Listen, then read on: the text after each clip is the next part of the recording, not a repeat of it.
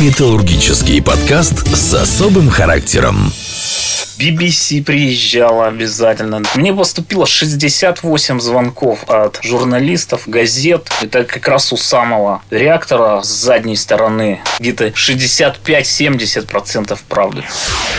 Здравствуйте, это первый металлургический подкаст. Мы наставим на то, что мы первые. Меня зовут Евгений Макиевский и Ольга сегодня здесь. Меня зовут Ольга. Я тоже здесь сегодня. Да, да, да. Это наш третий подкаст. И в гостях у нас сегодня Игорь Хек. Встречаем! Ура! Игорь, привет. Всем здравствуйте. И как вы уже слышите, я тоже здесь сегодня с вами на первом металлургическом. Да, Игорь, вот у меня вопрос как человека, которого никто не знает, никто не привечает. Как это быть известным? Проснуться в один момент известным человеком. Мы напомним, что Игорь Хиряк – это человек, которого раскопали российские журналисты после э, заявления одного из э, сценаристов, которая э, сказала, что ну что этот сериал «Чернобыль», там этот, чернокожих не было ликвидаторов, что ли? И вот журналисты нашли чернокожего ликвидатора, нам повезло, что он в Череповце, и это теперь наша местная знаменитость. В общем-то, я не просыпался. Я еще бодрствовал, когда увидел в интернете письмо, пришедшее мне э, с тем, что вот посмотри, что там творится. То есть ну, это не, не журналисты написали, а кто-то кто-то кто-то писал. Да, да, да. То есть это просто частные лица. Угу. Кто-то из друзей. Да, порекомендовали зайти посмотреть. Ну, обычно бывает такой спам. А, смотри там, что тут про тебя пишут. Ну, почему-то вот я увидел свою фотографию армейскую, ну, я решил зайти. Зашел, и сразу же мне а, Евгений написал там такой интересный человек, который э, живет на сенсациях, все ищет что-то там, э, ведет какие-то блоги. И вот он мне написал, правда ли это, вот что пишут э, в интернете. Ну, как я ему сразу ответил, ну да. То есть я ликвидатор, был в Чернобыле, ну и живу в Череповце как бы для никого, никому это не секрет, и вот я написал ему просто «да». А вот это, прости, армейская вот фотография, она была размещена в социальных сетях, да? Да, да, да. да. Просто... А это ее кто-то разместил? Нет, э, как случилось? Был юбилей полка, в котором я служил. Но полк остался на Украине, и как бы я туда не попал, никак вообще туда не попасть и было. Но ребята там с полка начали выкладывать фотографии, я тоже выложил свои, взял оттуда еще с собой фотографии, которые были там, разместил себя на страничке. То есть они заходили там, смотрели. Я тоже фотографии так и попали туда. Угу, угу. Ну вот, Евгений, да. И, и что? Ну, он сразу же заработать себе денежек немного, он начал везде писать, что да. Потом я увидел с ним через э, «Голос в Америке», он давал интервью, э, да, да, по скайпу интервью, где он сказал, я с ним много общался, он мне много сказал. А, вот, да. То есть э, слово «да» это уже говорит, что я много кому чего сказал. Да, да, да. Что дружбаны просто уже. У тебя брали интервью с BBC? BBC приезжала обязательно, да. Череповец?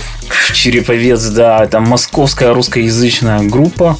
Они приехали, сделали интервью. Через час они короткий репортаж выслали англоязычную группу. Ну и там сразу началось тоже обсуждение и все. Вот сегодня ко мне приехал канал 1 плюс 1 с Украины. Веселые ребята, очень. Ну, насколько я знаю, э, тот день ты был на работе. Да, да, да. И понятно, что шквал звонков от разных телекомпаний. Как работалось в этот день? Вначале, увидев незнакомый номер, я там остановился, посмотрел, где можно встать. Остановился и отвечу, думаю, кто-то звонит и звонит. Ответил, да, какие-то репортеры там с одного канала, с другого. И они постоянно вот звонили, приходилось останавливаться. Давай а. расскажем для тех, кто не знает, с кем ты работаешь на Северстале. А, да, ну, да, на да. Северстале я сейчас работаю водителем. Водителем чего? Водителем автомобиля. Автомобиля. И Можно парень, да, парень едет и... Да, перебить. Вот, а до этого момента, а вас коллеги не знали, что вы служили в Чернобыле? Нет, почему? Все знали? То есть ажиотаж произошел прямо сейчас, вот буквально вот недавно. Знали, но в связи с выходом вот этого сериала и вот такого завязавшегося какого-то скандальчика, они просто, кто знал, они вспомнили и говорили, ну смотри, о тебе везде говорят. А кто не знал, они начали писать. И то есть в первый день вот я на 5, наверное, где-то 6 писем ответил. Просто люди интересуются, правда это или их там сомнения, что это все подлог какой-то. Mm-hmm. Вот они везде ищут подлог, фальш какую-то. Fake news, как Фейки, сейчас говорят. да, да. Ты блогером стал? Нет, нет, Подписчиков у тебя много стало? Ну, добавилось там подписчиков в Instagram. Ну, я, я заметил, я э, как, э, как журналист, мы тоже занимались этой темой. И спасибо за интервью нашему каналу 12 тоже, да, за то, что откликнулся. Я заметил, что ты человек общительный очень, и вот изучая твою страницу, э, собственно говоря, тебе не привыкать, но вот этот вот шквал звонков, видимо, да, при, том, что я, ты едешь, рулишь, и... Да, да. да. То есть я думал, не до работы ты эту смену будет, потому что постоянно тут приходится останавливаться. Ну ладно, там приехал на разгрузку, разгружается машина можно поговорить. Мне поступило 68 звонков от журналистов, газет, э, каналов. Которые... Ну, я так, да, я понимаю, что шлейф еще до сих пор продолжается. Да, судя, да, по, да. судя по тому, что ребята из Украины приехали. Ну, ребята, да, приехали сегодня. Да, но если говорить о все-таки о службе в Чернобыле, э, что сейчас вспоминается? Самые яркие какие-то моменты? Ну, вот часто спрашивают, вот, что там вот происходило, как там. Я хожу на встречи со школьниками иногда, там в свою школу, там еще куда-то просят прийти. Ну, я никогда не рассказываю какие-то ужасные истории там. Я всегда рассказываю веселые случаи, которые там вот происходили со мной в армии, там вот именно вот в Чернобыле. То есть какие-то поучительные истории для школьников. Всегда начинаю, допустим, с того, что когда задает э, что-то учить, нужно учить. Потому что горький опыт мне подсказал. Э, у меня был такой случай в каждом ну, ленинской комнате там на стене всегда висит это все военное политбюро там портреты да министр обороны ну и дальше это пошли там экзамы да, да, да, да. и мне всегда говорили вот смотри запоминай ну зачем рядовому запоминать, как выглядит министр обороны или там его какой-то зам?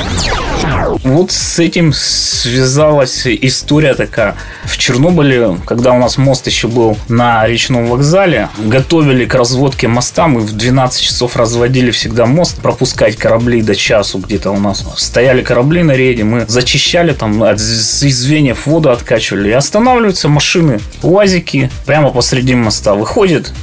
человек в брюках с широченными лампасами, с такими, сразу видно, что он там из высших а, этих самых... Генералов. Да, генеральские штаны у него. И сверху одет китель полевой без погон. И он рукой машет. А так как у меня у одного фуражка, ну, кепка была одета там, УЗКВ. Форма у нас такая была песочная, похожая на афганку. Угу. Только короткие куртки. Ну и куртка. Я куртку там застегнул верхние пуговки там, ну и сделал вид, что спешу там. Ну, поторопился туда.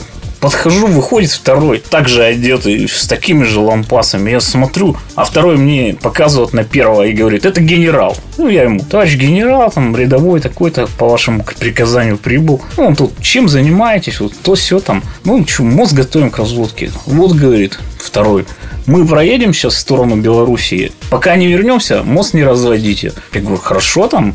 Второй спрашивает, откуда такой? Я говорю, вот из Череповца там. А первый, я, говорит, был в Череповце, там, училище связи, там, вот в училище приезжал, там. Я говорю, да, все так и есть. Ну, и вот мы разговаривали с ними тут, разговариваем, и я краем глаза вижу, по мосту бежит лейтенант с нами оставался. У него одета уже не полевая форма, а парадная форма, фуражка, начищенные сапоги. И вот он бежит и метров за 20 начинает строевым шагом, как кремлевский курсант. Я на него смотрю и думаю, совсем уже да, в поле строевой шаг, парад. По мосту это, по понтонному. Раз ко второму. Товарищ маршал Советского Союза. А Игорь тут с ним так запросто. Да, там докладывают, там все.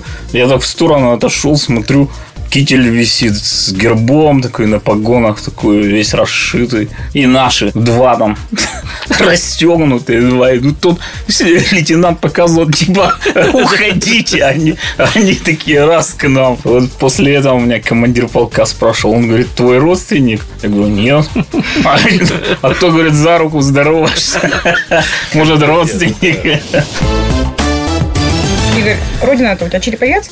Нет, родился я в Харькове. Ну, поселок Покатиловка, как в документах, да. Ну, Там только фельдшер. А сейчас Покатиловка – это район Харькова. Почему ты выбрал город Череповец, вернулся после ликвидации?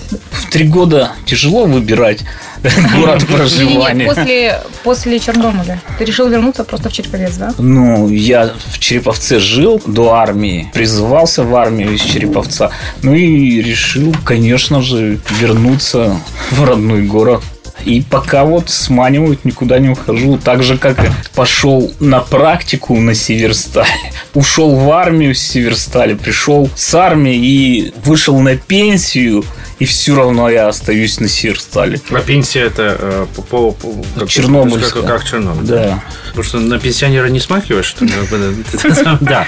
Вот. Но все-таки все равно э, есть такие моменты, которые, ну, э, вспоминать очень тревожно, как-то больно. Ну, что может самое сложное было в Чернобыле во время службы? Это даже тяжело сказать, потому что ничего такого сложного я вообще не помню, что было. Было, например, там когда-то тяжело. Допустим, поставили у нас задачу погрузить на машину э, плиты где-то 100 миллиметров толщиной, бетонные плиты, 3 метра там, на 2 метра, что ли. так, э. У нас не было крана. Это как раз у самого реактора с задней стороны, со стороны с восточной. Пришли туда, просто у нас есть машина и солдаты. Обступили эту плиту. Как бы это очень тяжело, ну, все-таки ее, их погрузили, сколько нужно было. Отвезли, а там уже помогли этот погрузчикам их уложить. И тяжелое было, но Расскажи, что там было у тебя страшное? Что было Что там было ли страшно? страшно, да. Да, было ли страшно? не знаю даже, вот страшно не было. Ну, а как вот э, первое впечатление от увиденной э, электростанции? Вы приехали, вот этот очаг аварии, он здесь. Я ее на второй день увидел, потому что мы первый день а, в Чернобыле мост наводили, а как бы это ночью мы наводили мост, переправу, а с утра там в обед поехали работать на железнодорожную станцию, которая находится напрямую, это 1200 метров от реактора. И вот оттуда открывалась вот весь вид, который обычно показывают вот в фильмах. Вот он примерно так же все и выглядело. То есть огромное здание, вот высота его очень большая, и когда поднимается столб раскаленного воздуха, там пыль вот это. Ну, такое просто не- невиданное зрелище. Ну, да, да, ну, скорее, да. как бы страшного-то опять же ничего. Ну, потому что военный был, конечно, и молодой. Да, самое главное, это была молодость. Вот. Это сейчас можно чего-то там бояться из-за того, что дети там у тебя есть, там еще что-то. А тогда вообще не знаю. Что ты можешь рассказать нам здесь, что ты не рассказал на камере про Чернобыль? Я даже не знаю уже, чего тут можно... Спросили уже все, наверное, Да. Если бы я там, не знаю, 20 лет прожил, а я, не выезжая, там был два с половиной месяца, уже, наверное, практически каждый день, каждый день. А вообще сериал удалось посмотреть? Да, да, да, вот сериал я посмотрел. Много правдивого. Я вначале посмотрел две серии. Это до, до уже славы или, или после славы? После всего. После- после всего. Было Потому интересно, что, да? когда у меня первый раз спросили, видели ли вы Чернобыль сериал, я сказал, конечно, видел. Только второго сезона не видел. Но я его перепутал с другим, с фантастическим. Потому что я не А, знал в курсе, да, который шел на одном из в каналов. курсе Да. которого это шло речь. Потом я все-таки выяснил, что это не тот. Стал искать, нашел две серии, там вот посмотрел. С первых серий это примерно мне казалось 90% правды. То есть, досмотрев до конца, у меня сложилось впечатление, что 80% правды. Но когда я был на Первом канале на «Пусть говорят» и повстречал первых людей, которые вот оператор с машинного зала, со станции, который был э, в момент аварии, там дочь Легасова, один из трех водолазов, потом военные начальники там. С ними вот разговаривал, пока ждали выхода в эфир. Потом, когда они в эфире общались, а мы там ждали своей очереди и смотрели на мониторы, звук все там был. У меня теперь складывается, что это где-то 65-70% правды. Потому что это художественный фильм, и без какого-то вымысла не обойтись. Например, показать тревожную ситуацию, страх какого-то человека, только можно исказив какие-то факты. Ну да, ты же сам говоришь, что как бы ты, ты смотрел, и было не смотрел на станцию, было не страшно, потому что был молодой и, да, может да. быть, не совсем понимал всю весь э, объем этой трагедии, которая случилась. Но, да. допустим, э, человек, э, который руководит людьми и находится где-то там вот вверху, да, всей этой цепочки руководства. Я думаю, что у него ведь все-таки есть страх и как бы за всю страну, опять же, за саму станцию и за тех людей, которые туда идут. И вот показать вот это нужно всегда как-то приукрасить немножко. Гиперболизировать это. есть такое да, слово, да, да, да, все там. увеличить. Как-то изменились отношения с коллегами, с друзьями после вот такой славы или нет? Больше коллег, которых не знал еще, а, стали подходить, спрашивать что-то там. То есть я стал их еще знать, просто их раньше видел, там с некоторыми здоровался, но не знал даже, как их зовут. Но им было тоже интересно, как я съездил там, чего спрашивают, кто приезжал. И вот в беседе как бы их еще добавилось. Угу. То есть общение все-таки продолжается. Вот. А на улицах нашего города Череповца тебя узнают? Ну, в, перв, в первые дни подходили люди, сейчас как бы все утихло нормально. Но вот был в Москве тоже там. Сначала ребята подошли, они приехали в Москву на экскурсию. Второй раз ребята местные москвичи просто окликнули, Игорь, можно вас на минутку?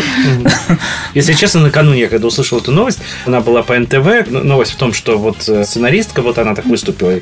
И, потому что я в этот момент смотрел Чернобыль, тоже мне посоветовали, и когда прозвучала эта новость, я поржал. Думаю, ну как, ну да, все это самое ищут там темнокожих, э, гомосексуалистов там и, и, и всех в этот... Да, вот, мы поржали и все. И на следующий раз такая новость. Еще на следующий день такая новость, и еще э, Череповец. Понятно.